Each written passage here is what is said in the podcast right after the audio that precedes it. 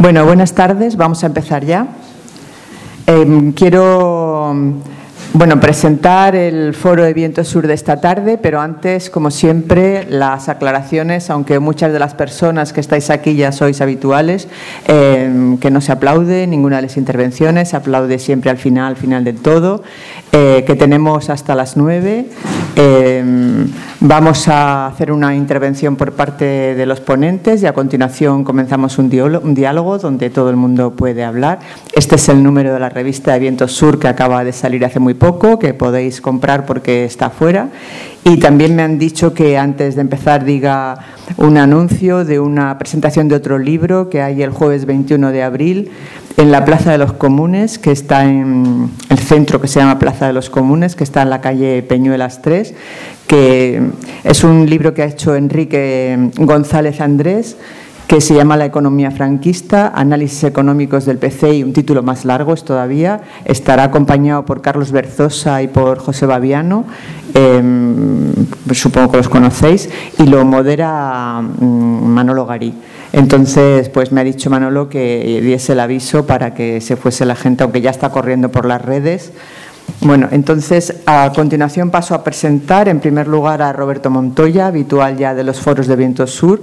Eh, es redactor de la revista y pertenece al consejo de redacción y es periodista y periodista muy, muy reputado. Y a la derecha tenemos el que va a ser el verdadero protagonista del encuentro de hoy, que se llama Daniel, Daniel La Voz, Daniel La Daniel La Voz, según eh, donde le llamen. Es un, es, eh, un activista americano, un activista por lo que yo he leído de, toda la vida, sindicalista y que ha sido profesor en distintos eh, campos, tanto de enseñanza primaria, secundaria de la universidad. Ha trabajado en distintos proyectos en defensa de los migrantes latinos, en uno de los quizás el, más, eh, el que más trabajó. Ha sido también candidato del Partido Socialista para el Senado en, en, por Ohio y, él, hace referencia en unas declaraciones que ha hecho en Barcelona, que presentó el otro día también en su pensamiento, em, que allí ser del Partido Socialista no tiene nada que ver, por supuesto, con ser aquí del Partido Socialista, que es otra cosa muy diferente. Y entonces em, está haciendo ahora campaña por Bernie Sanders y, bueno, supongo que es un poco lo que nos quiere, eh, lo que nos quiere trasladar, ¿no? Cuáles son los puntos más importantes y las razones por las que eh, él apoya. El tema, como habéis visto, es una, la nueva política que hay en Estados Unidos, los dos ejes y que nos expliquen un poco las razones de por qué hay esta aparición ¿no? de Trump y de Sanders. Y, y sin más, yo paso y paso a que empiece Roberto. Bueno, buenas tardes a, todas y a todos. Eh, gracias por venir a esta cita mensual de, de, Viento Sur y gracias a los compañeros de traficantes de sueños que siempre nos albergan en esta casa. Y hoy tenemos una, una oportunidad que no, no es eh, tan habitual tener en, en, Madrid, la posibilidad de escuchar y hablar con un veterano socialista estadounidense, un, un gran luchador, del cual podéis ver en Google muchas entradas, muchos artículos, publicaciones, lleva una, una larga vida de, de lucha, de compromiso social. Y tenemos la oportunidad que tiene un, un, excelente español con el cual podemos aprovechar para eh, sacarnos muchas de las dudas que tenemos sobre todo lo que está pasando y sobre estos fenómenos que nos parecen, por lo menos a la distancia, de cosas tan inéditas como los mm, dos protagonistas importantes en la escena política, en las primarias, que como sabéis empezaron en enero, son las primarias posibles, las primarias internas de partidos más largas del mundo, ¿no? Empiezan en enero cuando las elecciones son en noviembre. El caso de Bernie Sanders y el caso de Donald Trump, evidentemente los, los, dos, tanto por la izquierda como por la derecha, son, son casos que nos chocan mucho por las características que tienen y creo, bueno, yo voy a, tirar una serie de, temas que me gustaría que después eh, eh, en, entrara, eh, nos, comentara su opinión. Dan para entender un poco desde aquí todo lo que está pasando y, lo que se prevé, lo que puede pasar. ¿no? Cómo llegan estos personajes seguramente no, se podría explicar si no fuera porque en este periodo, desde el 2008 hasta ahora, ha habido una crisis impresionante en Estados Unidos que ya pilló en plena campaña electoral a Obama. Obama gana en noviembre de 2008, cuando ya había saltado la crisis, pero que el impacto grande, las consecuencias de todo el proceso que se da en los años posteriores, da lugar a una situación nueva en Estados Unidos, donde se pronuncia muchísimo más la desigualdad social ya existente, donde se golpea de una manera muy especial a, las clases trabajadoras, a la clase media, eh, aleja cada vez más ese sueño americano y eh, frente a la reacción, a la ira que provoca en tantos millones de estadounidenses, eh, su clase política, empresarial, la banca, todo lo que ha provocado esa, esa crisis y cómo la ha gestionado, eh, aparecen en escena no casualmente dos candidatos distintos, distintos por, en los dos campos en el campo de la, izquierda, es decir, ya habíamos visto una situación inusual en Estados Unidos cuando estuvo como candidato un afroamericano, Barack Obama. Eh, muchos en aquel momento pensaban de que era imposible de que alguien como Barack Obama finalmente llegar a ser presidente, de que se iba a quedar en el camino porque Estados Unidos no iba a, tener nunca un afroamericano. Bueno, pues eh, lo tuvo y, lo volvió a reelegir. Eh, ese proceso ahora es aún dentro del mismo campo demócrata, más inusual y más inédito también eh, se da el caso de Bernie Sanders, un personaje que se define como antisistema, como un hombre socialista, que en Estados Unidos es decir eh, mucho, un hombre muy rupturista, que denuncia abiertamente a Wall Street, eh, denuncia a los poderes eh, financieros, eh, tiene campañas concretas de, para reclamar la salida de los poderes financieros de la vida política, es decir, que no ejerzan esa influencia tan dominante, tan importante que tienen, y eh, mm, enfrentado a, todo lo que supone esa actividad ya consagrada por la propia Corte Suprema hace varios años de autorizar, de legitimar, de que tanto las corporaciones como los multimillonarios eh, privados puedan este, financiar a candidatos políticos sin límites. Una situación que en Europa resulta insólita, que eh, cuando se dan casos de financiación ilegales de partidos eh, es, denunciable, es algo que eh, se busca para denunciar, pues en Estados Unidos es algo que en este momento lucha en, contra totalmente de cualquier otro candidato que no esté eh, bajo la tutela de los poderes financieros. Pues eh, así todo, mm, luchando contra poderes tan importantes como los que están respaldando a, su contrincante, a Hillary Clinton, que es la favorita del establishment, Bernie Sanders, después de cuatro meses, sigue dando batalla, sigue manteniendo un duelo y sigue atrayendo a millones de personas. Es decir, se disputa eh, a un peso pesado, alguien que ha sido secretaria de Estado, que tiene una larga eh, trayectoria y él, a su vez, está luchando por una sanidad eh, pública, por una educación pública, por una cantidad de, cosas que en Estados Unidos significa ser un poco como extremista, como radical, ya sospechoso el tipo de planteamientos que él hace. Eh, él, a pesar de que en el campo demócrata se está viendo una una politez, ¿no? una, una cordialidad en, la batalla, aunque lo que comentaba antes eh, Dan, que es eh, cordial en lo formal, pero bueno, que, es dura, evidentemente, porque están defendiendo intereses muy distintos.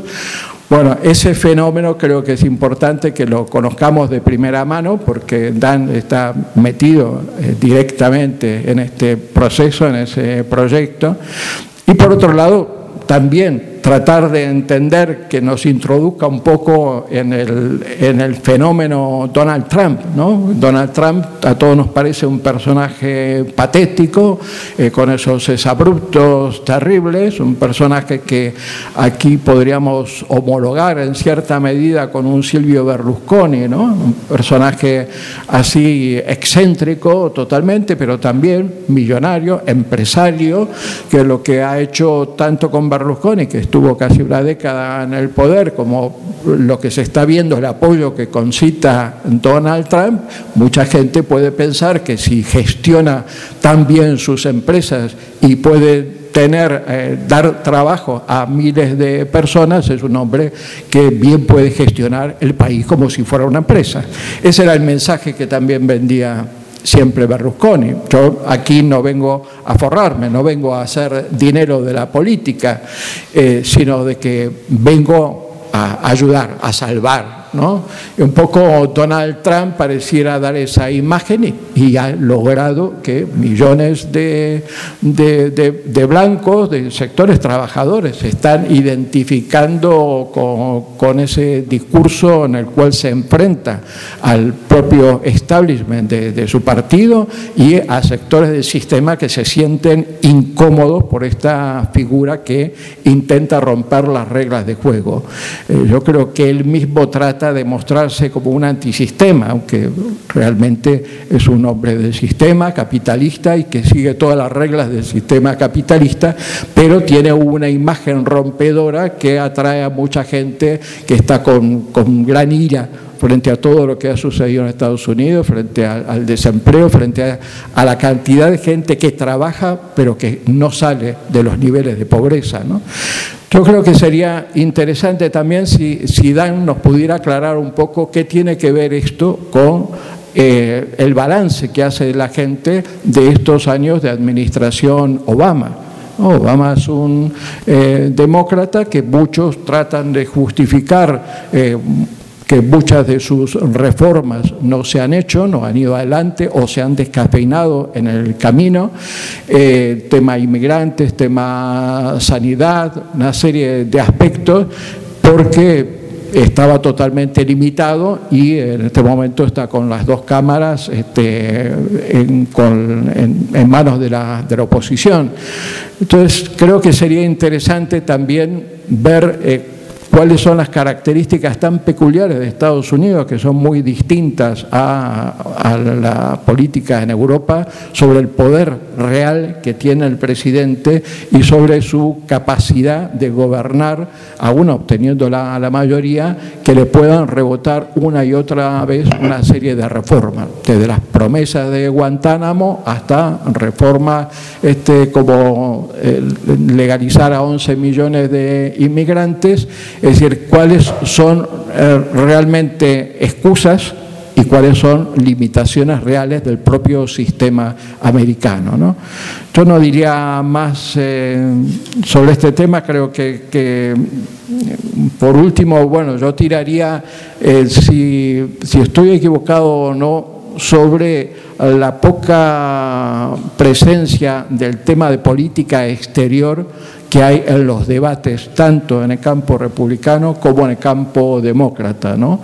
Eh, para los que estamos vivimos en otros países y sabemos la influencia impresionante que tiene Estados Unidos en el mundo, parece raro de que ese factor no tenga un peso mayor en las discusiones, aparte de esos abruptos que lanza Donald Trump de eh, que bueno hay que bombardear Irán o cosas de ese tipo, pero realmente si ahí se, perfilan dos grupos, dos bloques este, claramente definidos también en política exterior o eso no es tan eh, importante en, lo que se está jugando ahora. ¿no?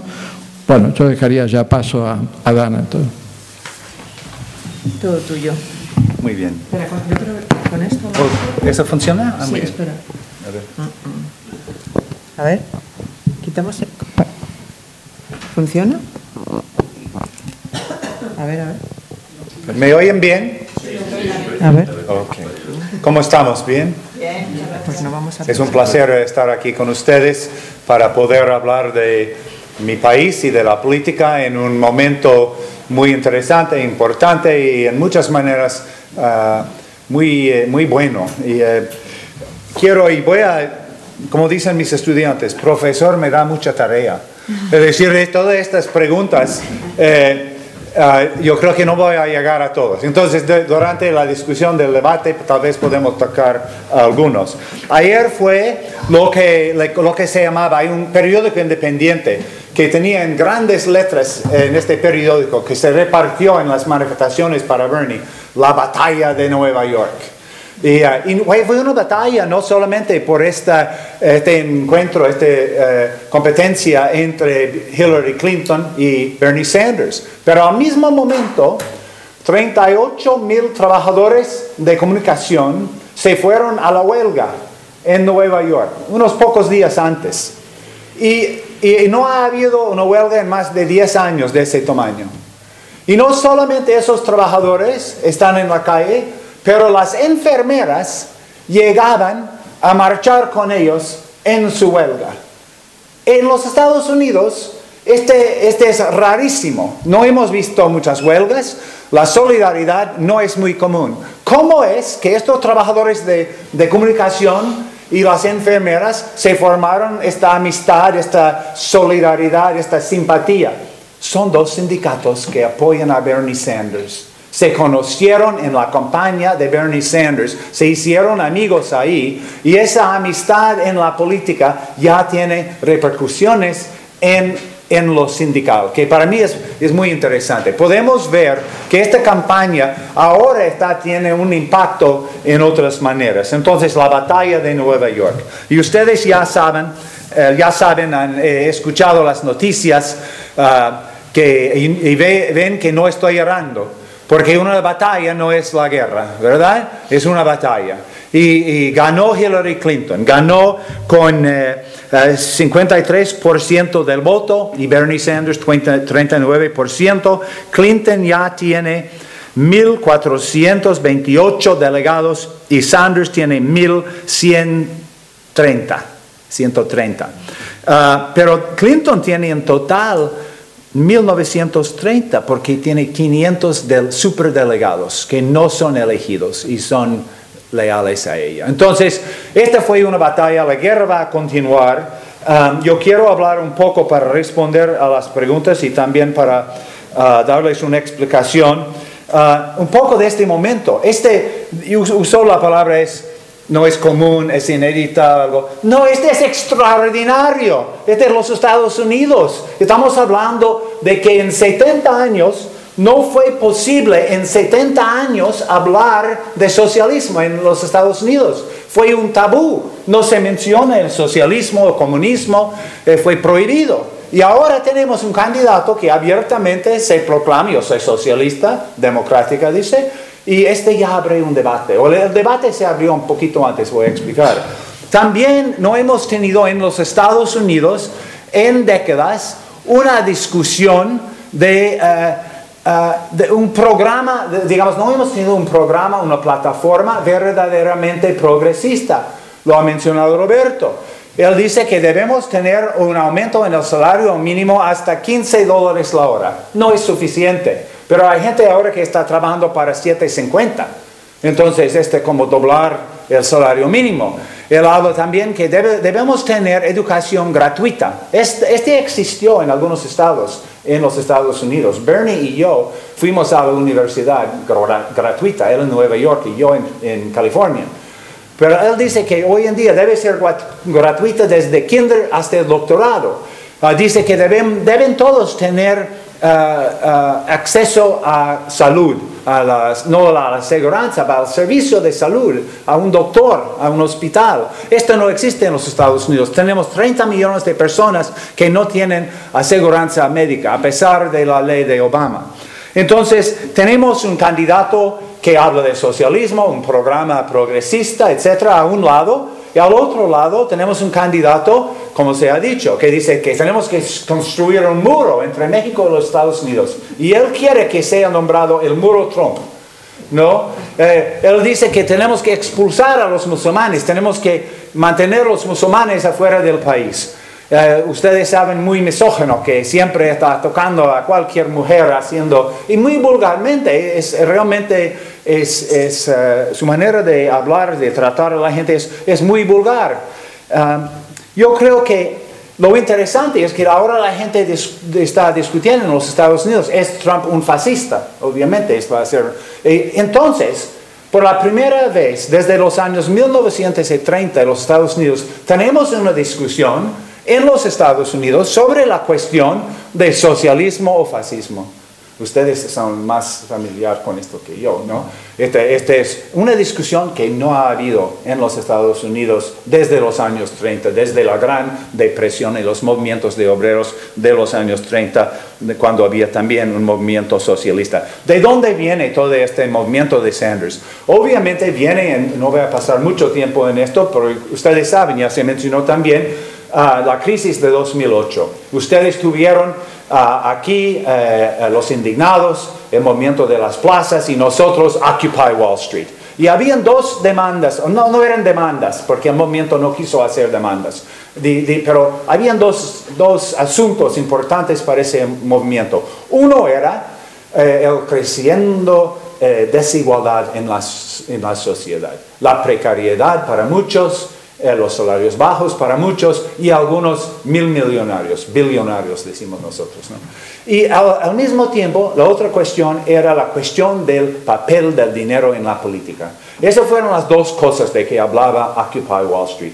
Y este, hablar de, de decir que este Wall Street es el problema indica que fue un ataque, fue un movimiento anticapitalista. Um, ese, ese movimiento es uno. El otro es eh, entonces hay una crisis económica, pero hay otro elemento que nos da a, un lado Sanders y al otro lado Trump. Y este es el, gran cambio demográfico en los Estados Unidos. Los Estados Unidos, históricamente, ustedes saben, un país fundado por gente de la raza blanca que vinieron de Inglaterra, que vinieron de otros países europeos, ah, que eran protestantes, etc. Habían migraciones antes, pero recientemente tenemos migraciones tremendas. Siempre tenemos en los Estados Unidos 12% de la población que son de la raza negra. Pero tenemos muchos otros negros que han llegado como migrantes a los Estados Unidos eh, en años recientes que vienen eh, del Caribe, afrocaribeños. También tenemos eh, otros negros que vienen directamente de África. Ah, entonces, esta es, una parte de, la nueva sociedad de los Estados Unidos. Tenemos 15% de la población que vienen de Latinoamérica. 10% de todos los mexicanos están en los Estados Unidos.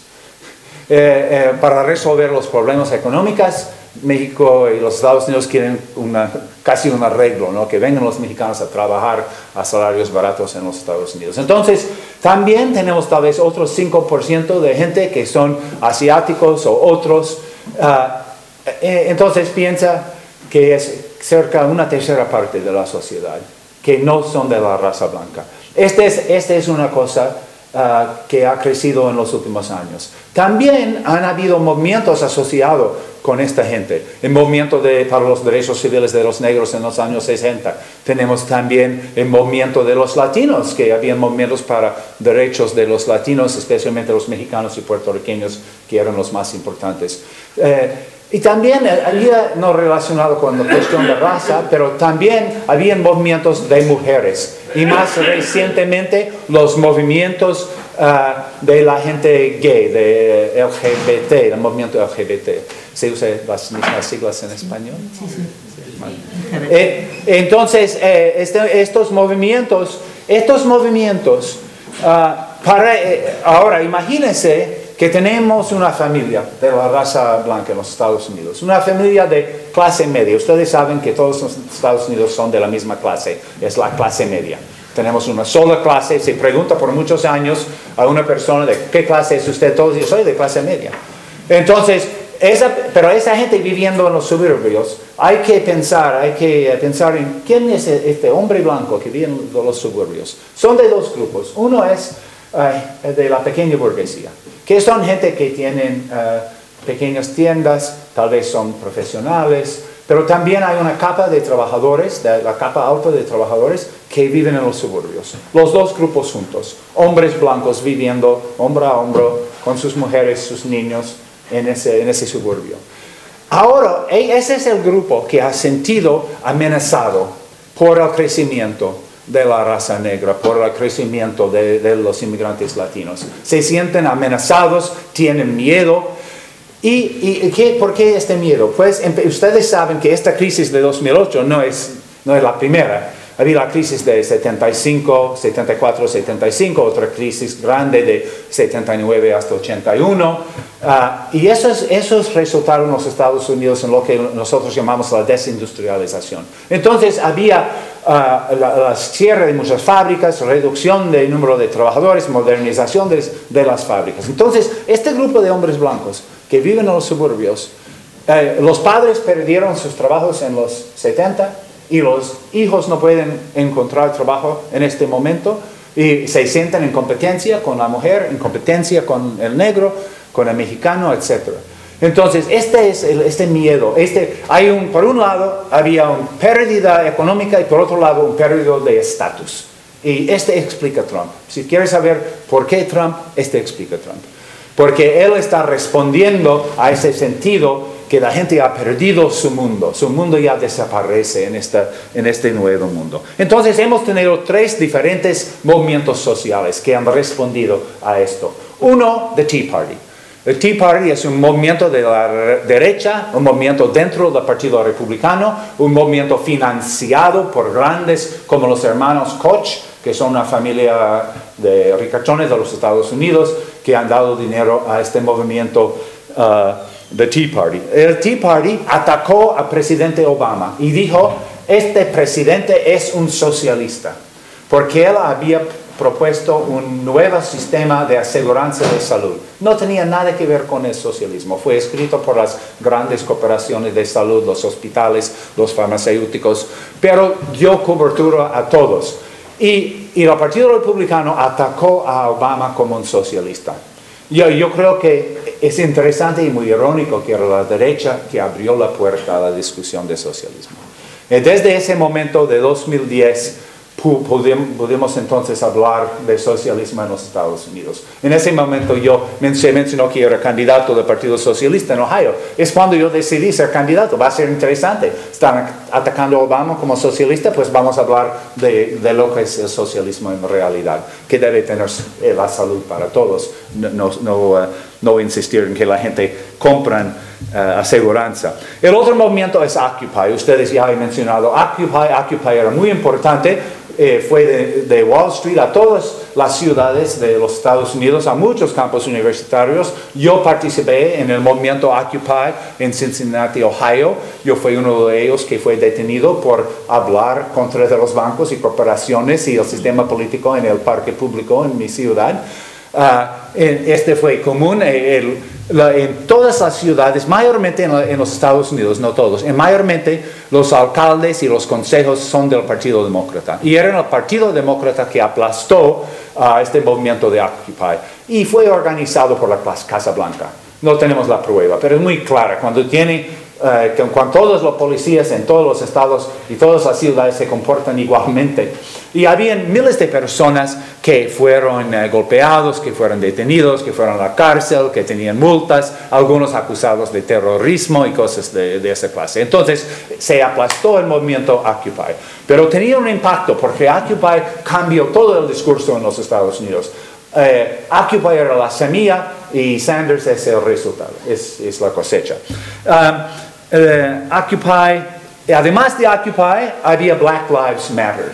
Black Lives Matter es un movimiento, uh, uh, ustedes estoy, es que, que, importan la, las vidas negras, ¿no? estoy seguro que ustedes conocen este movimiento. Empezó hace unos años, pero fue el asesinato de Michael Brown en Ferguson y Eric Garner en Nueva York que lo hizo eh, muy presente. Ellos empezaron a hacer grandes manifestaciones. Um, en los Estados Unidos, eh, el gobierno no tiene estadísticas sobre cuánta gente se ha asesinado por la policía, pero gracias al periódico El Guardian de, de UK, ¿cómo se dice? El Reino Unido. el Reino Unido. Gracias al Reino Unido, Guardian, el Reino Unido, ellos están eh, eh, están colectando las estadísticas y sabemos que cada día un negro es asesinado por un policía en los Estados Unidos. Ah, puede estar en unos casos que está en el acto de, de, cometer un crimen, pero en muchos casos es una persona que no trae armas, es una persona que no hace nada. Su crimen es ser negro y es ser joven y estar en la calle, es su crimen.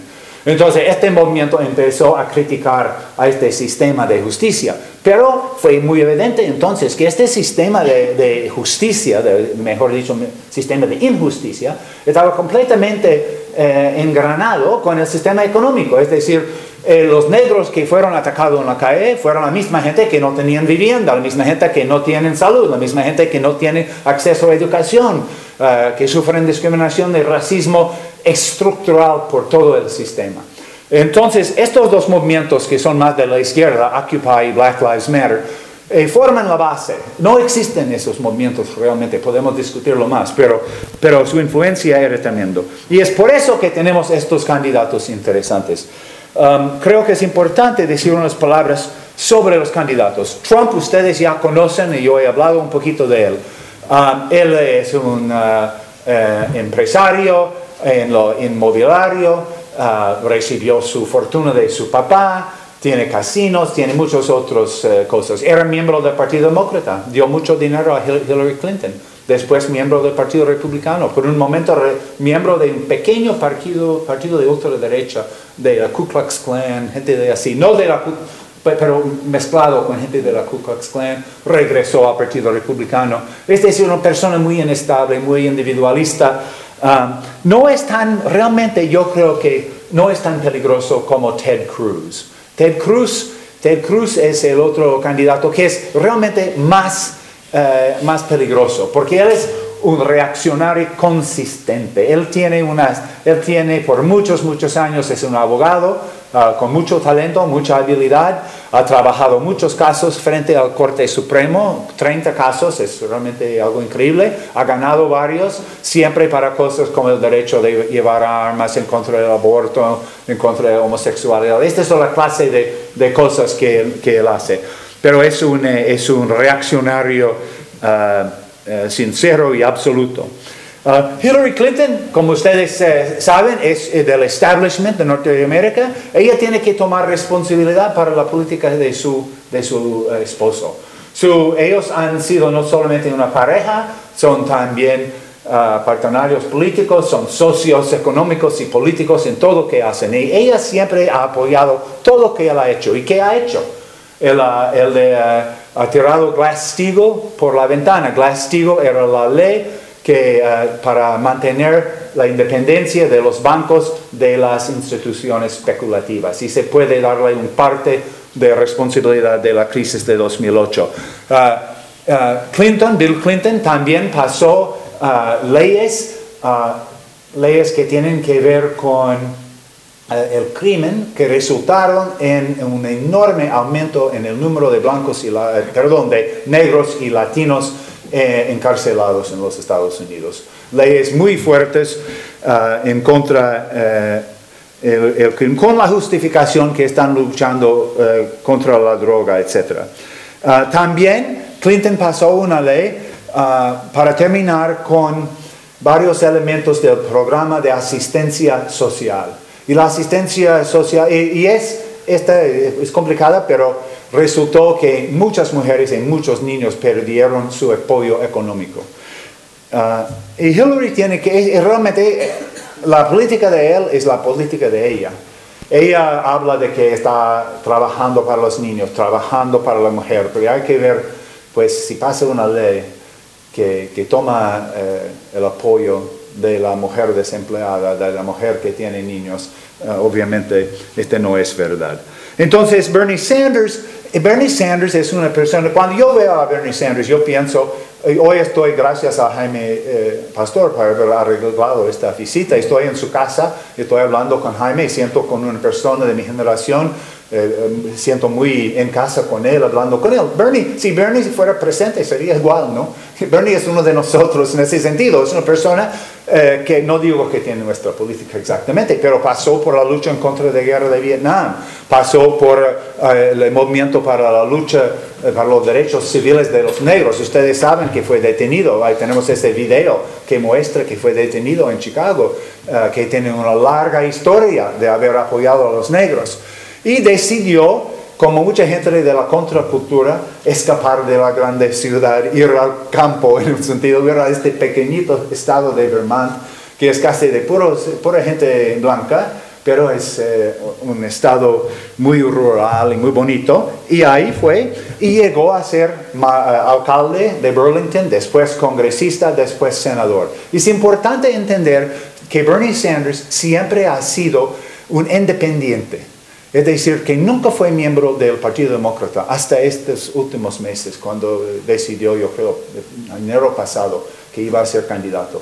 Y cuando decidió eso, decidió entrar en el Partido Demócrata. Lo interesante es, que es, está, miembro del Partido Demócrata, es candidato, pero toda su campaña tiene la impresión de que es un ataque al Partido Demócrata. Eh, habla de que, él, eh, dice, mira, yo no tengo en un debate dice algo como, si yo realmente no tengo mucho que ver, tengo un senador que me apoya, dos congresistas, nadie más, no me dan dinero, no me dan las listas de los miembros del partido para que pueda hacer mi campaña. Eh, entonces, realmente es, es, es un campaña adentro, pero en contra. Es, un, e, e, es, e, es, realmente una contradicción. Y es importante, importante para nosotros de la izquierda, porque nosotros estamos luchando mentalmente eh, psicológicamente con esta cuestión porque por años y años yo he pasado toda mi vida política luchando en contra del Partido Demócrata. ¿Y ahora qué estoy haciendo en el Partido Demócrata? Trabajando con Bernie Sanders. Es, eh, es que vemos aquí que este es algo novedoso, algo diferente y tenemos que tratarlo de otra manera. yo puedo hablar después de, de cómo está funcionando diferentes grupos de la izquierda. No voy a hacerlo ahorita. La izquierda de los Estados Unidos tal vez tiene 10 mil personas organizadas en un país de 330 eh, millones de personas. Entonces, no, es, no, es, no tiene mucho peso, mucha importancia, pero podemos hablar de, de la izquierda.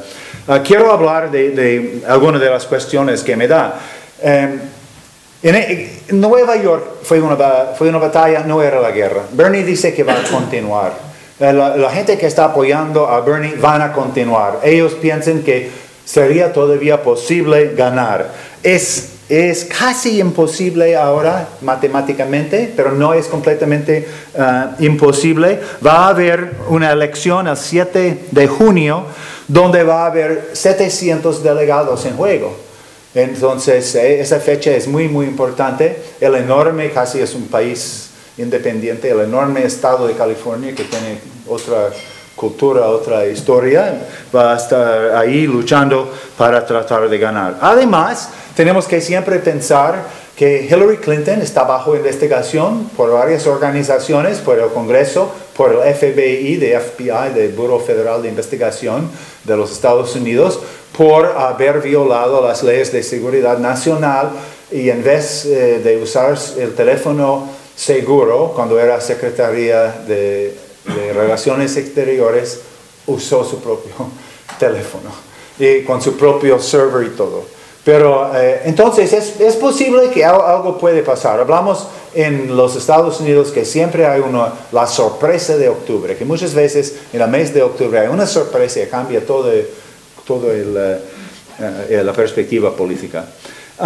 pero eh, yo creo que tenemos que pensar que muy probable, probable que gane Hillary. Entonces, tenemos este movimiento de millones de personas en el país que han apoyado a Bernie, que, van a las, las manifestaciones. Tengo que decirles que en los Estados Unidos, este no, no ha pasado eh, en, en, muchas décadas, eh, manifestaciones políticas. Generalmente, un candidato tiene un evento tiene 300, 400 personas de su propio campo que vienen, que son, son su gente. Ah, de vez en cuando, al final, tal vez un acto con dos o tres mil personas. o puede llenar un lugar grande por... Pero esto de tener, Bernie Sanders tiene cada otro día 10 mil personas, 20 mil personas. El otro día en el parque donde yo voy todos los domingos, 28 mil personas en el parque de manifestación para él. Entonces este es un enorme movimiento. Yo trabajo en este movimiento, soy registrado miembro del Partido Verde. Esto. Pero nadie, nadie le importa que estoy trabajando para Bernie porque quieren que todas las manos que podemos tener necesitamos. Y estoy trabajando para para su campaña. Y yo conozco a los jóvenes en este movimiento. Hay algunos súper listos, tecnológicamente saben hacer todo, como los jóvenes ya saben, nosotros los viejos no tanto. Ah, pero son excelentes en este de los medios sociales, el, eh, uso de, la, de, todas estas cosas. Eh, y tienen mucho talento. Ah, y hay, hay unos eh, cuadros, digamos, técnicos y organizativos, pero no hay muchos cuadros políticos. Muchos de estos jóvenes que uno ve, yo voy a dando, mencionó que empezó en enero, pero nosotros empezamos como seis meses antes, cuando él había mencionado. Yo he estado dando volantes en mi barrio. Es un barrio de afro, uh, de afrocaribeños, de judíos ortodoxos, uh, de haitianos, uh, son afrocaribeños, pero sabe que hablan eh, francés, criol. y hay una parte que está gentrificada donde hay muchos jóvenes. Y yo veo a esta gente, si estoy dando los, volantes a, los grupos, a los afrocaribeños, son interesados. No son afroamericanos. Los afroamericanos son más ya en el campo de Clinton. Los afrocaribeños tienen otra experiencia política, algunos en movimientos, islas que tienen movimientos laborales, que tienen movimientos socialistas, se interesan. Pero cuando llego, hay una calle que se llama la calle Franklin, y tiene los bares, tiene los cafés, tiene eh, tiene todos los lugares los jóvenes y muchos jóvenes bajo de 30 años, muchos bajo de 25 años. Yo tengo un volante, ay, es para Bernie, ay, qué bien, dame otro, tiene un botón. Es que quieren ser parte de este movimiento. Pero cuando uno les habla políticamente, son, son principiantes, no son como, están así como el bebé que está abriendo los ojos. Y no lo digo, no es un insulto, no, no, eh, y, yo lo digo que es que eh, son gente que están empezando su vida política. Esta es su primera experiencia en la vida política. Y qué bien que están por un candidato en favor de los trabajadores, un candidato que está en favor de, de, una, alguna versión de lo que él entiende de socialismo. Um, eh, y esto es, este es el grupo. ¿Qué va a pasar, pasar con este grupo? hay que como ya desenredar esa pregunta. Uno es ¿Para quién van a votar? Van a votar para Hillary, mayormente. Yo no tengo duda. ¿Por qué? Porque ¿qué va a hacer el grito? El grito va a ser, vota Hillary o está en favor del fascismo.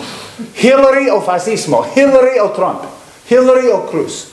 Entonces esos jóvenes van a tener que responder y van a votar para Hillary, yo creo. Eh, y hay otra alternativa, hay otro candidato que es Jill Stein del Partido Verde. Es una persona excelente, su programa es excelente. Yo voy a echar mi voto para ella eh, en la elección final. Pero yo creo que con todo este movimiento que está en otro mundo, que poca gente va a ser atraída a ella. Hay alguna gente que piensan que pueden como, yo creo que no puede ir a desviar el río así.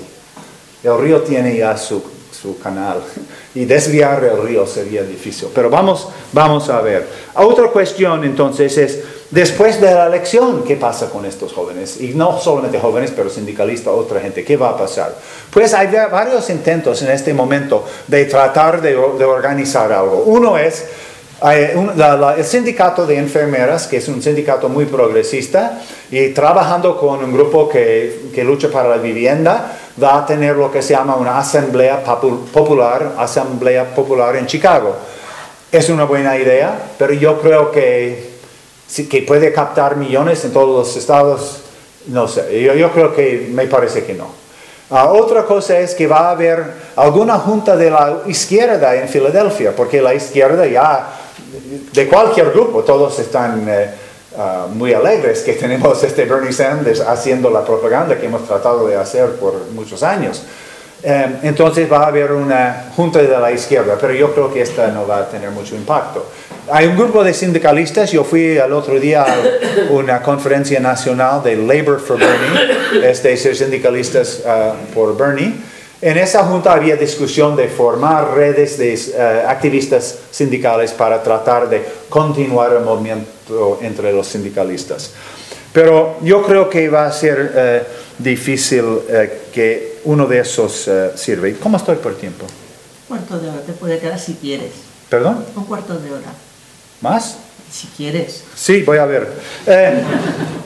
mis, mis, niños siempre dicen, Dan, me llaman Dan, ha sido me dicen, Dan, ¿no tiene respuestas cortas eh, es un problema, especialmente para los historiadores. Tenemos que, no, hay que regresar. Para entender esto hay que regresar a 1936. Eh, pero eh, vamos a tener esta nueva generación politicizada, ¿verdad? Para mí esto es lo más importante. Que, vamos a tener toda una generación de personas que tienen una nueva política yo, yo, yo, quiero tomar un momento ahora, hablar de algunas, responder más a algunas de, tus uh, preguntas, otras preguntas que me han hecho uh, aquí en España. Uno es la cuestión de la comunidad negra. ¿Cómo es que Hillary Clinton tiene eh, la gran mayoría de los votos negros? ¿Por qué? Porque Bernie tiene un programa que responde a las necesidades de los negros mejor que ella. Yo creo que hay dos explicaciones. Uno es, eh, esta es la cuestión nacional, muy importante en España, ¿verdad? pero en los Estados Unidos esta es la cuestión de los negros. Es una nación, para mí es una nación. Es un grupo de, del 12% de la población, de millones de personas que han experimentado la esclavitud, que experimentaron Jim Crow, esa, época en los Estados Unidos de un racismo horrible con el lynching y todo, experimentaba eh, también la lucha del movimiento civil.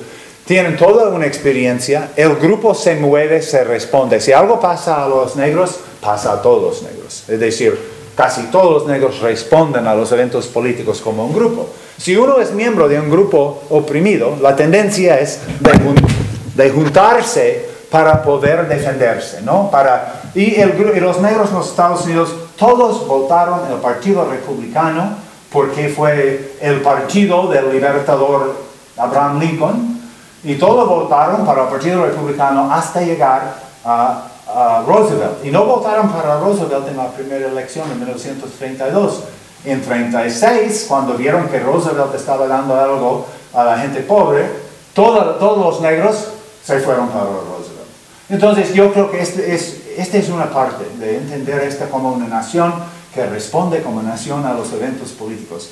Pero hay segundo aspecto, es que el Partido Demócrata ha reconocido la importancia de este grupo, que es el grupo más leal al Partido Demócrata, tal vez después de la burguesía.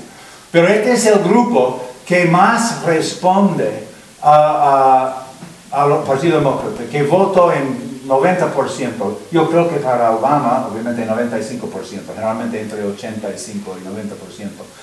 Ah, entonces, el Partido Demócrata ha cultivado a, los negros. ¿Y de qué manera? Pues han cultivado a la capa ah, ah, alta de, la comunidad negra, a gente de la burguesía. La, burguesía negra no es realmente grande. Estamos hablando de algunos pocos grandes hombres de negocios, alguna gente que son eh, ah, ejecutivos de grandes corporaciones, algunos profesionistas, realmente no es una burguesía eh, como la raza blanca, pero eh, ellos han cultivado la relación con ese grupo. También hay una élite política de la raza negra, que tienen, son miembros del Congreso, etc., también cultivan esa relación. Entonces ellos han podido mantener como acorreado, se puede decir, a este, este grupo de personas dentro de su control. Ah, ah, y ese es el segundo elemento. Yo creo es por eso. Y Bernie Sanders no tenía reputación, reputación ninguna realmente fuera de Vermont por muchos años. Y entonces en el Congreso y en el Senado votó siempre en favor de las medidas que eh, mejorarían la comunidad negra, pero no fue muy conocido. Entonces tal, tal vez su, su, falta de reputación. La otra cuestión es de las mujeres, mm. porque ustedes saben que allá hay una escisión entre las mujeres y eh, los feministas en los Estados Unidos. Hillary Clinton es, es parte de una, es de, esa edad, de esa ese grupo de mujeres que se fueron al mundo de trabajo ah, ah, y, y que, y que fueron feministas. Ella se identificó como feminista.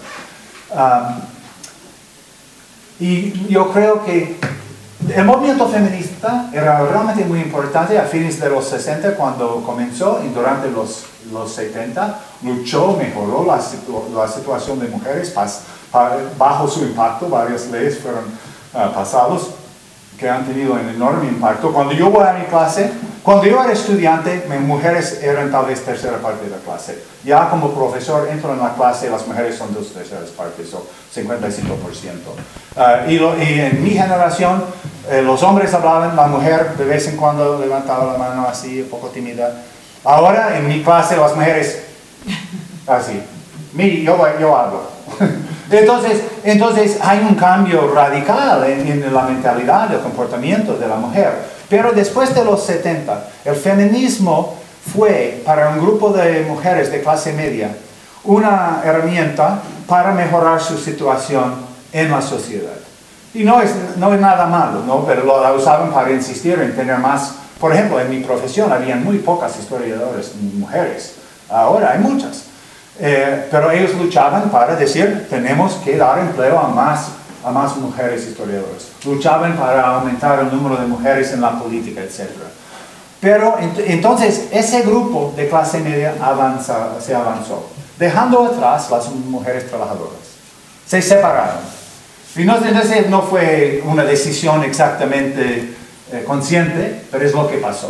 Entonces Hillary Clinton representa las mujeres, la, la mujer abogada, la mujer doctora, eh, la mujer de su generación fácilmente identifica con Hillary Clinton, que está a punto de romper el cielo de cristal y ser presidenta. Pero la- las jóvenes, hay un, hay un video eh, chistoso que hizo una, una joven, eh, y la joven entra y dice, esta elección, ¿tengo que votar para Hillary porque tiene vagina? Y yo creo que para las jóvenes esa es la cuestión. ¿Tengo que votar para ella porque es mujer? Y, y entonces ella responde, y otras mujeres han respondido a este debate, que pues que no, que vamos a votar la persona que tiene el programa que es mejor para la mujer, que avanza la mujer en la sociedad, y no solamente a la mujer de clase media, pero todas las mujeres, y esa persona es Bernie Sanders. Entonces ya las mujeres jóvenes con Bernie, las mujeres de, de más de 45 años tal vez con Hillary, La- las mujeres que están en la precariedad con Bernie, las mujeres profesionales con Hillary. Um, hay, hay que mencionar el caso de... ah, hmm, esta, esta mujer que encarna, esta es la mujer que encarna realmente el movimiento feminista, me ocurre su nombre. Gloria Steinem, sí, gracias. Ah, Gloria Steinem, ah, en, este, en este, ahí yo veo que algunos de ustedes ya saben esta historia, que ella ah, fue preguntada algo de por qué está apoyando Hillary, qué piensa de las mujeres que apoyan a Bernie. Y ella dijo, ella dijo, pues esas, esas muchachas es que quieren estar con los muchachos, por eso están apoyando a Bernie. Y esta, esta, este insulto enfureció a las jóvenes eh, y reaccionaron, reaccionaron fuertemente en contra de Hillary Clinton por, y en contra de la otra gente que la apoyaron. Am, tal vez concluyo, porque tengo unos pocos minutos, tal vez, y, podemos tener muchas más eh, preguntas aquí, algunos que todavía no he respondido aquí, perdónenme, y otros que tienen ustedes, pero quiero eh, terminar eh, por decir esto. Yo, yo estoy completamente en favor de las cosas que ha propuesto eh, Sanders. Yo creo que su programa de reforma para los Estados Unidos, todas esas cosas de educación, de vivienda, de, ah, de, de la cuestión ecológica que, que tenemos que enfrentar. O, o en, la cuestión, en la cuestión de relaciones exteriores, ¿no? del imperialismo americano. Es verdad que no es el candidato perfecto, pero él ha dicho eh, en el debate, no podemos tener un gobierno que está en favor de regime change, que quiere decir de tumbar gobiernos que no nos convienen. Tenemos que ir y mirar a Hillary. Yo no estoy en favor y todo el mundo. Eh, y ella obviamente ha hecho esto en Honduras, en Libia, en otros países. Y él dice, no, no, tenemos que quebrar con esa política de regime change. También en la cuestión de Israel. Él es sionista, él apoya a Israel, pero es un sionista light. Él dice que tenemos que tomar en cuenta a los palestinos. Este es algo que no se ha dicho un político de los Estados Unidos. Él dice, Netanyahu pu- puede estar equivocado. Decir que Netanyahu puede ser equivocado es inédito. Entonces, ah, yo creo que yo apoyo esta política de Bernie Sanders en casi todo. Para mí lo más importante de su campaña no es, es- no es la política eh, extranjera. Lo más importante es que tenemos toda una generación de personas y muchas otras de otras edades eh, que están tomando conciencia de su, su situación como trabajadores, como parte de esta sociedad que ha, ha estado sufriendo desde la crisis. Y toda, toda la clase trabajadora empieza a moverse. Es, para mí es un poco un movimiento tectónico de, de las placas, ¿no? De, un, grupo está, un grupo grande en la sociedad está moviendo, moviendo a la izquierda. Y entonces yo creo, por eso tenemos que, y vamos a tener esta generación. Pero el socialismo de Bernie no es mi socialismo. Es decir, que realmente, realmente ni es un socialdemócrata, es un liberal norteamericano de los años 40. los- Es decir, que él, él dice que no está en favor de nacionalizar ninguna industria o banco. Pues el nacionalizar, que fue la lema de muchos movimientos socialistas, sabemos de la experiencia de la Unión Soviética y otros países, nacionalizar todo no es necesariamente el modelo.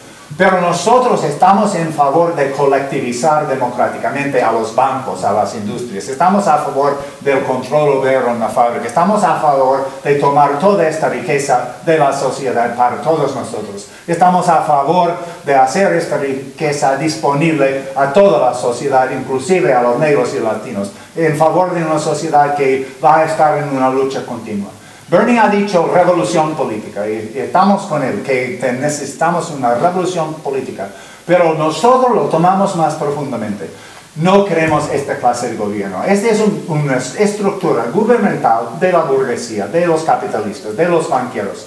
Esta clase de gobierno, sí puede, podemos elegir a otra persona, sí podemos tener movimientos de reforma, pero tenemos que deshacernos de este Estado, tener otra clase de Estado basado en la iniciativa democrática, basado en, en la base de la sociedad, los trabajadores, los pobres, la gran mayoría, para crear una sociedad mejor para todos nosotros y nuestros ah, Nietos. hijos, nietos y todo.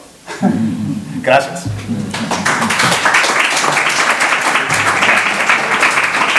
Bastante gracias, Antonio. Sí, con tanto cariño. Bueno, pues pasamos a las preguntas. A ver, ¿quién empieza? Eh, en el fondo, en el- primero en el fondo, sí. Eh, pues hijo, antes no.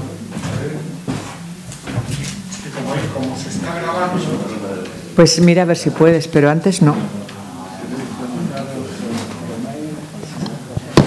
Ahora, ahora.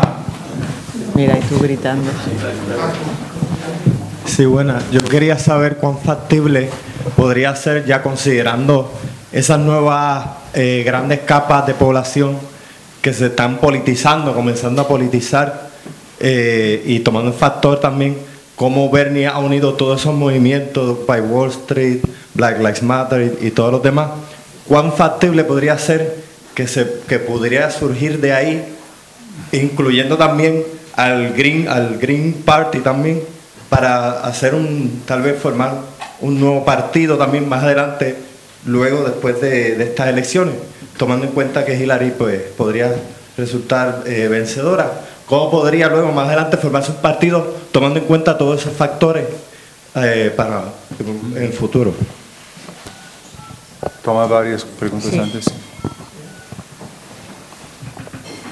Sí, sí. No, varias preguntas y él ha dicho que responde. No, yo solamente quería preguntarte. Ah, no. Es que si no nos... eh, Es que yo. Ah, para la grabación. es que están grabando las preguntas y las respuestas, entonces si no lo dices no se oye. Sí, sí. Eh, no, que has has hablado de los negros, has hablado de las mujeres, pero no has hecho relación con los latinos, no has dicho nada de. ¿Alguna pregunta más o va respondiendo a estas? Sí. Eh, una pregunta más en general, porque usted había dicho que, em, eh, que también nos tenemos que enfocar en qué sucede después de las elecciones, ¿no?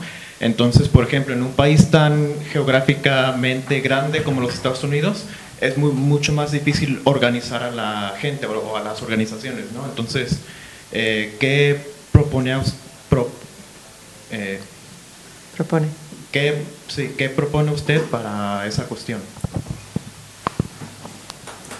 Y la última, a ver la última pregunta y ya pasamos a la respuesta.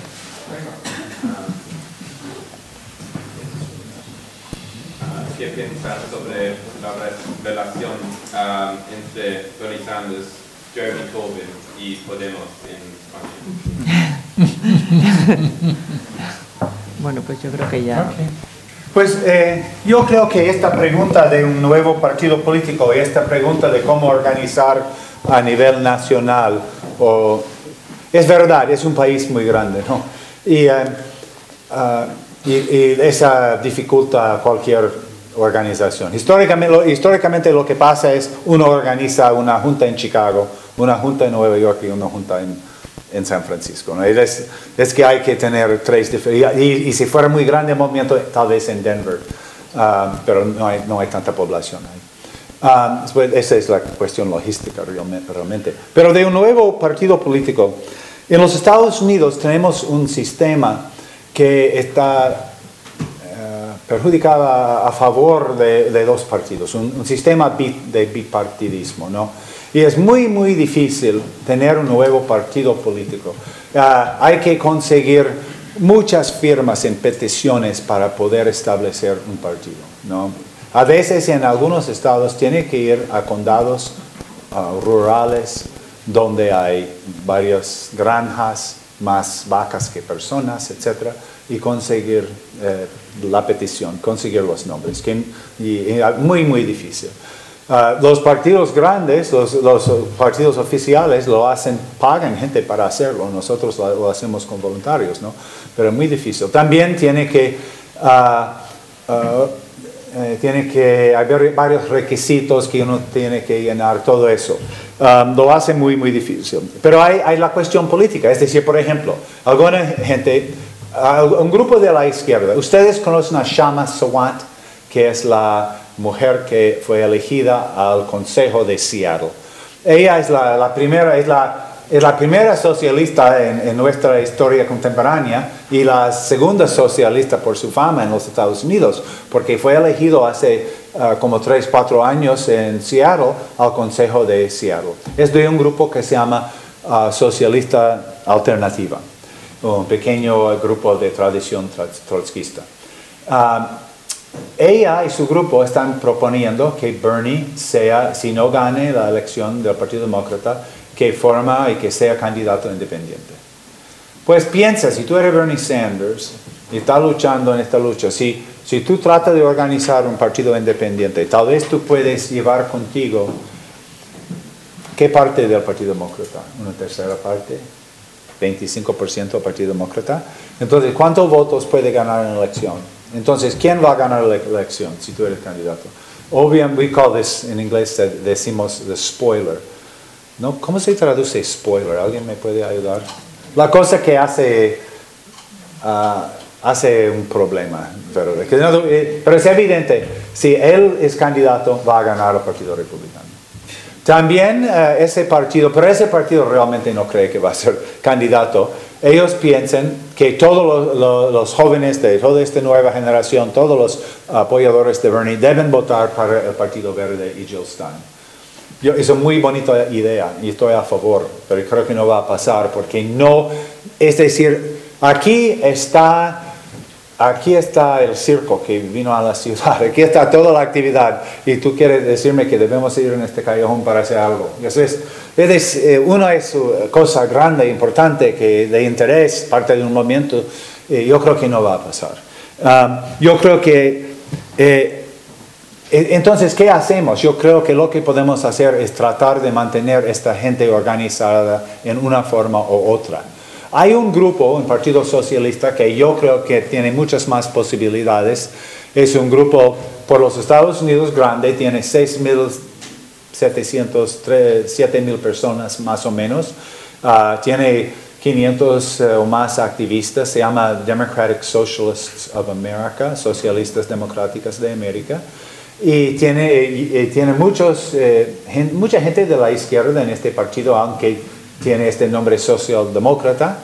Y esa organización está trabajando fuerte en el partido de Bernie, están pensando en tratar de mantener junto la gente que ha participado. Y en, en la, la campaña de Bernie es muy interesante, que el trabajo se hace voluntariamente. Es decir, habían des- do- docenas de organizaciones para Bernie en Nueva York antes de que llegó la campaña oficial. La gente se organizaron, teníamos listas de dieces de miles de personas con quienes estamos en contacto, etc. Entonces, eh, la idea sería mantener ese grupo organizado. Pero yo creo que todas estas alternativas son muy difíciles. Tenemos, tenemos muy poca gente a la izquierda y estas organizaciones van a auto- autodeterminarse, ¿no? Van a tener una política un poco más radical, algunos van a organizarse en su propia tendencia. Ah, y también esta de Corbyn y Podemos, y yo, yo añadiría a Bloque Izquierda y a Syriza y varios otros, ¿no? Que, ah, que, son, que surgen de la misma cosa, aunque tienen diferentes experiencias, pero todos surgen de la crisis, todos surgen de, de, de ver que los partidos políticos oficiales, que dominantes, no sirven, que se necesita algo nuevo, que hay que tener no solamente movimientos políticos, pero también movimientos políticos vinculados con eh, eh, lo, lo- lo social, lo social con lo político. Eh, yo no tengo mucho más que decir, y ustedes, yo, yo no conozco mucho a Podemos, he platicado aquí algo con los compañeros de Barcelona y Madrid. Um, yo creo que, eh, y de Corbyn, eh, realmente entiendo menos, Gran Bretaña más extraña a mí que España. Ah, pero yo creo que es, es obvio que tienen todos estos países grupos que están moviéndose a la izquierda, están tomando las banderas antiguas para demandar para la, la clase trabajadora. Sí. Eh, Dan, eh, después de todo esto creo que sería interesante que hicieras eh, una visión sobre las, perspectivas electorales finales. Eh, Donald Trump, un personaje co- como él, al cual pareciera que la propia cúpula del Partido Republicano intenta frenar, eh, ¿tiene posibilidades un candidato de sus características de, salir elegido el candidato del Partido Republicano? ¿O tú crees que todavía eh, Ted Cruz puede eh, dar un salto, puede alcanzarlo y puede ser el candidato favorito? Eso por, por el campo republicano. Y- y concluyendo, eh, si, hay, si ya se están haciendo especulaciones sobre eh, Estados Unidos y está preparado para un, una- un cambio de, gobierno a partido republicano de nuevo, si están las condiciones más favorables para ellos después de ver de que Obama no pudo conseguir muchísimas de las cosas que prometió. Un poco sería eso. Sí, yo- sí, esta es tu pregunta de Obama que merece ah, algún trato que no lo, no lo di. Ah, Obama, ah, ustedes saben que sus lemas eran esperanza y cambio. Y dijo, "Va, voy a darles esperanza, voy a darles cambio. Um, y, y obviamente no lo, no lo hizo. En la cuestión de la... Había propuestas de una reforma de ley de inmigración. Obama tenía una mayoría en el Congreso cuando fue elegido y no actuó. ¿Por qué? Es decir, no había ningún obstáculo. Él, es obvio que él decidió no actuar. Hubiera pasado una reforma de inmigración. No simplemente, no fácilmente, pero lo hubiera hecho. Hubiera pasado una reforma a la ley laboral, no lo hizo. Había hecho sobre las cuestiones ecológicas, no lo hizo. Había varias cosas y, y no hizo. ¿Por qué? Porque es el representante clase, casi clásico y perfecto de la clase financiera. Y eh, ha hecho todo lo posible para salvar a los bancos. Pero es muy difícil. Hablar de Obama es, es- eh, criticar a Obama ah, es muy difícil. Es casi imposible para Bernie Sanders decir una palabra, porque Hillary siempre dice, yo soy muy amigo de Obama, yo voy a continuar ah, la experiencia de Obama. Y, y decir una palabra en contra de Obama es como atacar a los negros. Y los negros ya están bajo ataque de, de Trump. Entonces, si él dice una palabra en contra de los negros, y yo creo que también para la gente de la raza blanca, yo les digo ah, sinceramente, es verdad. Ah, en mi casa había una, una fiesta la noche de la última elección, porque habían llegado a nuestra ciudad, eh, yo vivía en ese momento en Cincinnati, Ohio, llegaron muchos sindicalistas, amigos que llegaron para trabajar la campaña de Obama. Yo no apoyaba a Obama ah, como par- del Partido Demócrata yo pensaba que iba a ser un, un error. Pero esos son mis amigos, mi esposa y yo, amigos de mi esposa, estábamos ahí mirando y fue elegido Obama y yo lloraba. Todos lloraban. ¿Por qué? Porque este es un hombre en nuestro país de tanto racismo. eh, aunque yo entiendo que el candidato de la clase financiera, era un negro. Este es algo, este fue un cambio importante de mi país. No es la manera en que yo lo quería. Yo habría preferido Jesse Jackson. Hablaba Jaime en la casa de Jesse Jackson. Sí, habríamos preferido un Jesse Jackson, uh, uh, una persona con un programa de la izquierda, etc. Pero este fue una cosa tan importante. Entonces, para la gente que viene de la raza blanca, que conocen esta historia del racismo, difícil atacar a esta primera presidenta de la raza negra. Mejor decir nada y, y eso indica que, que tú tienes tu crítica, Ah, yo creo que esta es la cuestión. Y de- del Partido Republicano. Yo creo que ahora ah, la, la burguesía del Partido Republicano está tratando de, de bloquear a Trump. Y ah, en, eh, en donde funciona la convención, la tradición, yo creo las reglas son que en el primer voto en la convención, porque a veces hay, hay- hay varios votos, han habido cientos en algunas convenciones en el pasado, pero en primer voto, en el primer voto, los delegados tienen, delegados tienen que votar para el candidato que representan. En la segunda ronda pueden votar para quien quieran. Entonces, yo creo que el plan sería cómo podemos atorar esto para que nada, tirar algo en la máquina para que no funcione el primer voto y entonces llegar al segundo voto. En el segundo voto, la convención tiene el derecho de escoger el candidato que quieren, que no tiene que haber sido candidato de la primaria. Pueden ir aquí a la calle, hey, tú vas a ser presidente.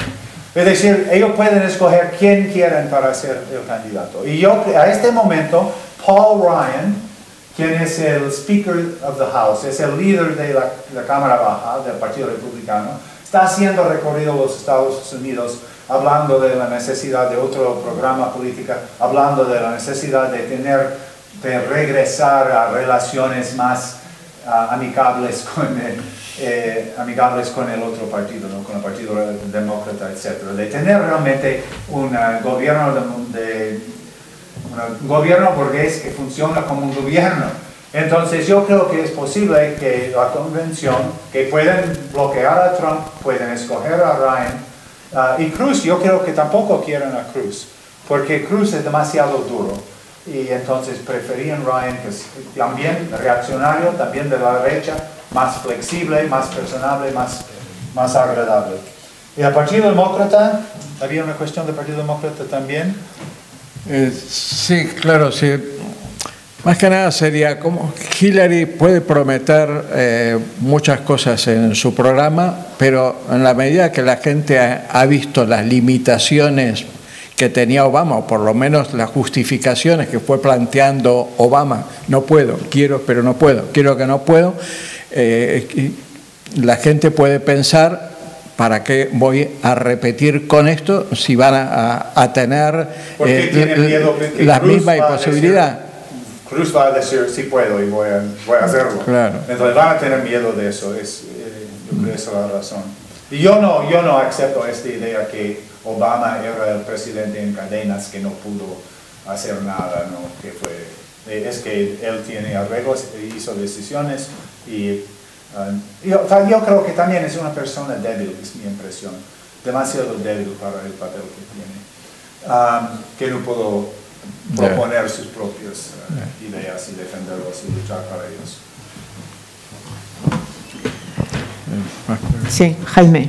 Sí, a ver, eh, no, por un lado, mm, claro, lo que has contado del Partido Republicano mm, podría anunciar una posible crisis gorda dentro del Partido Republicano, ¿no? Que realmente hubiera, eh, si no aceptan a Trump, ¿no? Mm, a lo mejor, yo digo que igual se pudiera provocar se pudiera provocar una, una crisis de liderazgo dentro del Partido Republicano y pensar, bueno, antes comentábamos que, que quizás Trump se presentaría como candidato independiente. Sí, eso también. Yo creo Partido que- Republicano, ¿no? Es más probable Trump que, que Sanders, ¿verdad?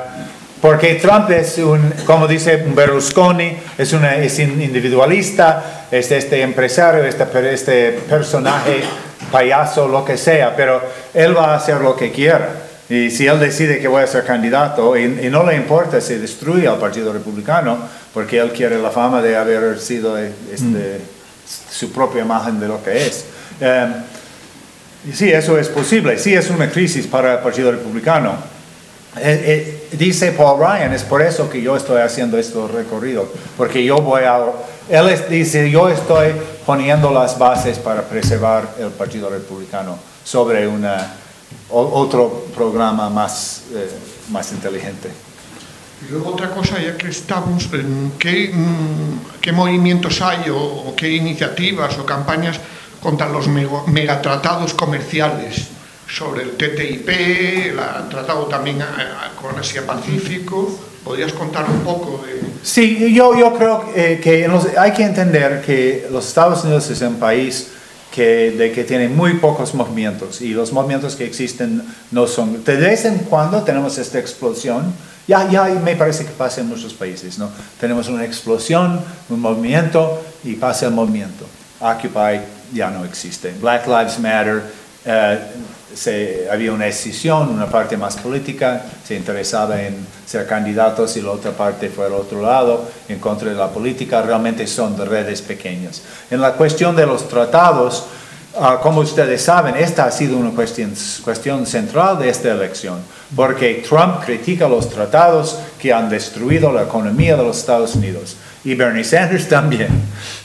Por- y especialmente porque la persona que firmó y implementó ah, el Tratado de Libre Comercio fue Bill Clinton. Entonces los dos están atacando a Hillary cuando mencionan cualquier tratado. En los Estados Unidos existen redes de activistas alrededor de estos tratados y también redes de sindicalistas. Yo creo que realmente eh, el lugar indicado para esta clase de organización, el liderazgo debe estar en manos de los sindicatos. Pero la burocracia sindical de los Estados Unidos ah, es, un- es una capa de personas ah, que tiene eh, puestos seguros. A veces piensan que tienen ideas más a la izquierda que la membresía de la organización, pero no quieren luchar. Ah, tienen miedo de arriesgar los sindicatos, los sindicatos, sus carreras, no quieren luchar. Entonces, ¿cómo pueden resolver sus problemas? Ajá, votar para el Partido Demócrata. Esta ha sido su respuesta siempre. Están muy dependientes del Partido Demócrata. Entonces, eh, critican a los tratados cuando, cuando están en el proceso, pero generalmente estos son procesos no democráticos, ¿no? Crean lo que se dice el fast track. Fast track quiere decir el canal rápido. Y, entra en el Congreso y pum, pum, pum, sale ya firmado el tratado hecho. Entonces es difícil para el sindicato intervenir en este proceso porque están tan involucrados con el partido que no quieren criticar demasiado, porque no quieren romper esas relaciones. Entonces, no, el movimiento, eh, entonces, inclusión no es lo que debe ser. Pero sí hay grupos que tratan este asunto, que este, imagino que están en contacto con los de ustedes que están trabajando ese problema. Sí, espera, espera. Ahí, ahí atrás. Ah, Ahí.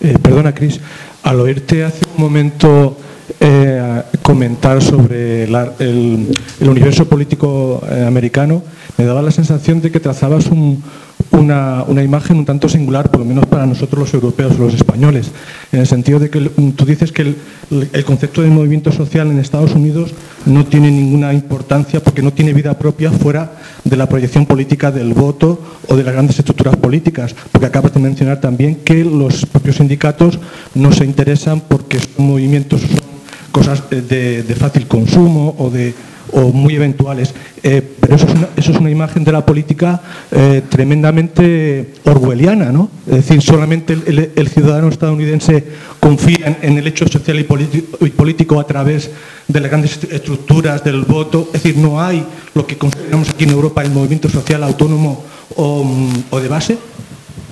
Esa es una buena pregunta y lamento si hubiera dado esa impresión. Uh, es, yo creo que es, estoy aquí hablando de la política, entonces todo el énfasis está sobre la política. Pero claro, yo creo personalmente que los movimientos sociales son muy, muy importantes. Yo participo. Cuando empezó Occupy Wall Street, mi esposa y yo, ella es más joven que yo, pero somos miembros de la generación de 68, para decirlo así, ¿no? Corrimos a la calle, vámonos, eh, vámonos a la plaza. Uh, ya empiezan los movimientos de nuevo, ¿no? Entonces, yo estoy completamente a favor. La cosa es que los movimientos en Estados Unidos vienen y van. Lo peor de todo es que cuando fue elegido Obama, todos los activistas dijeron, eh, en, el, en, el, movimiento antiguerra fue como, pues ya tenemos Obama. Ya, ya nos retiramos. Entonces el movimiento, había un colapso entero del movimiento antiguerra, antimilitar, antiimperialista, casi desapareció. Existen algunas redes y algunas de esas redes, los más importantes, cayeron en una defensa horrible de, de la Unión Soviética, de Putin, de Assad. Este, realmente son, de, de que pues, el, imperialismo norteamericano es el único enemigo en el mundo, pero son pequeñas y no tienen, no tienen uh, mucha influencia. Uh, los movimientos sociales vienen y van, son importantísimos.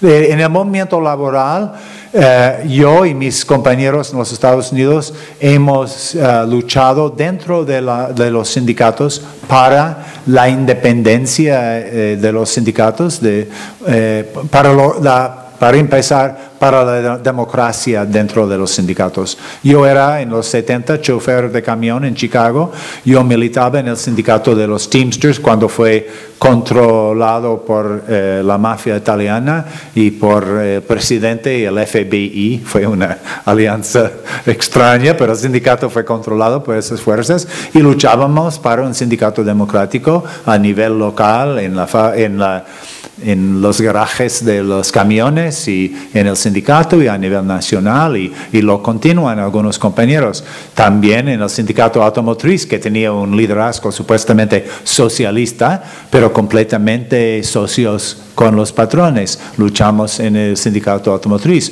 Hoy Uh, eh, mis compañeros son activistas, por ejemplo, en el sindicato de los maestros y están participando en el sindicato de maestros.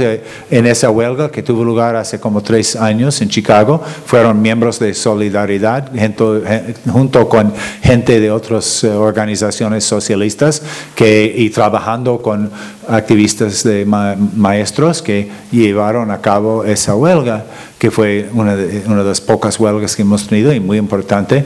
Y también mis compañeros están en el sindicato uh, de las enfermeras, en, en los otros sindicatos en los hospitales, porque hoy en día los grandes, uh, los grandes lugares de trabajo muchas veces son la universidad o el hospital.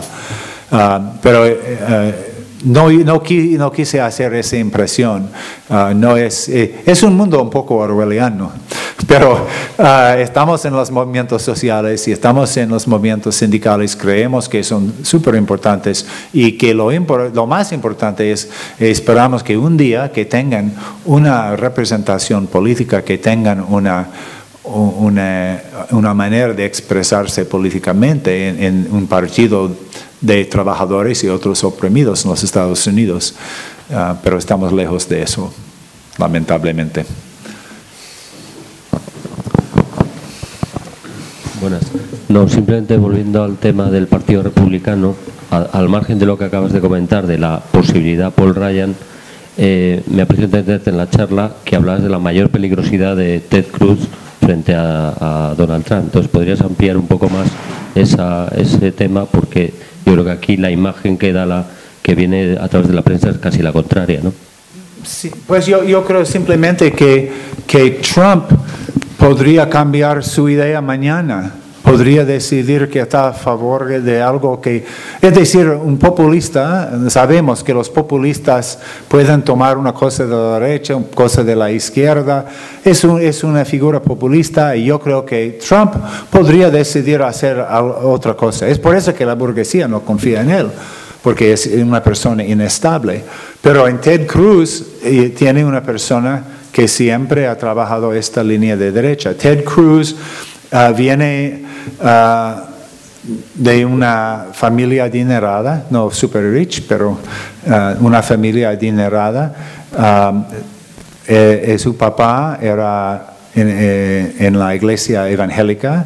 Cruz es miembro de la iglesia evangélica. Esta es una importante base del Partido Republicano de los evangélicos. Y Cruz también, como mencioné, es un abogado con una larga carrera Ah, muy exitosa ah, para causas de la derecha. Y por eso yo creo que, ah, y además en la campaña es interesante que, que Trump casi no tiene organización política, no tiene maquinaria política, no tiene soldados en el campo. Es un general que, que gana los votos sin soldados para trabajar.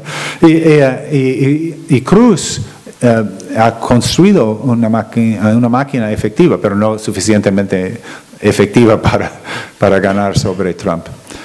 Así lo veo yo. Pero puede ser también que este, estas son cuestiones para el futuro, la bola de cristal, difícil de leer.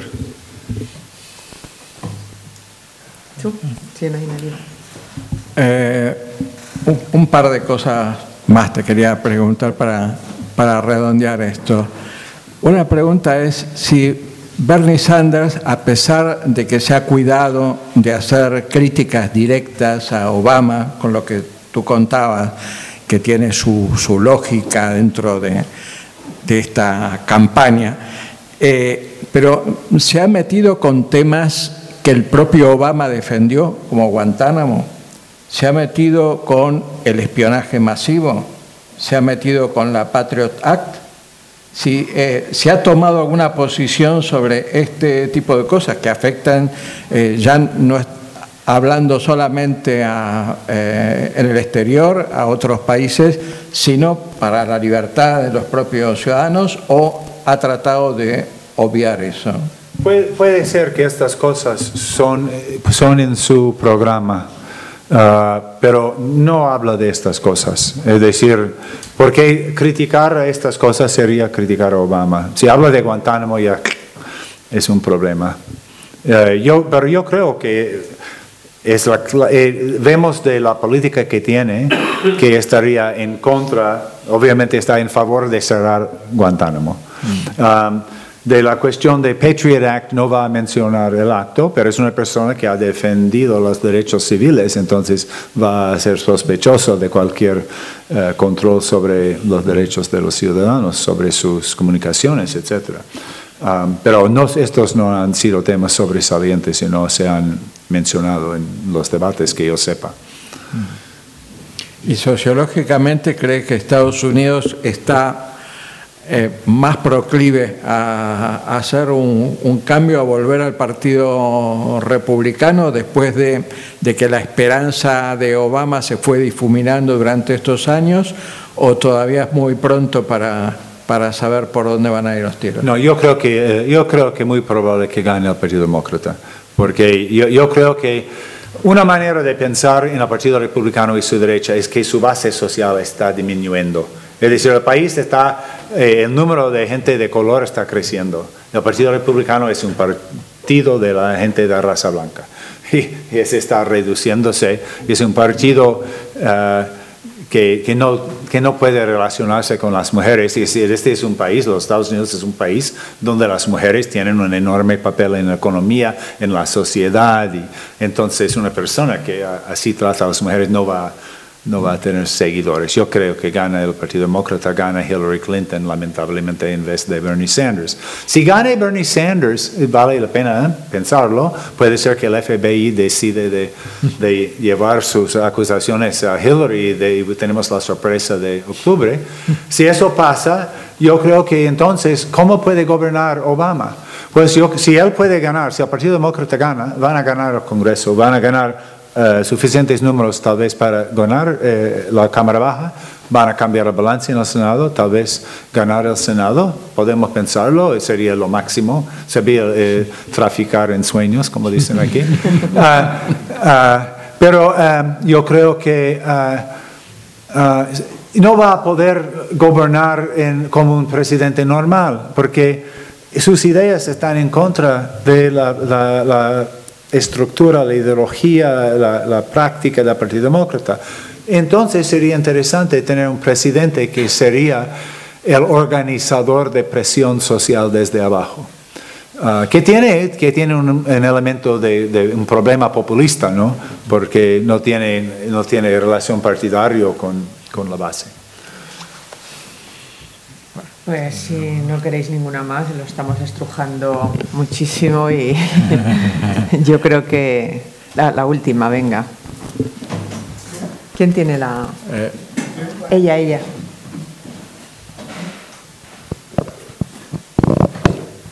Bueno, pues si nadie tiene nada más, yo quería que me aclararas cómo eh, la ley de Obama eh, a favor de lo de la sanidad ha dejado fuera a 30 millones de personas no entiendo eso muy bien. Tampoco yo, tampoco los ciudadanos de los Estados Unidos lo entienden, porque supuestamente debe eh, dar cobertura a todos.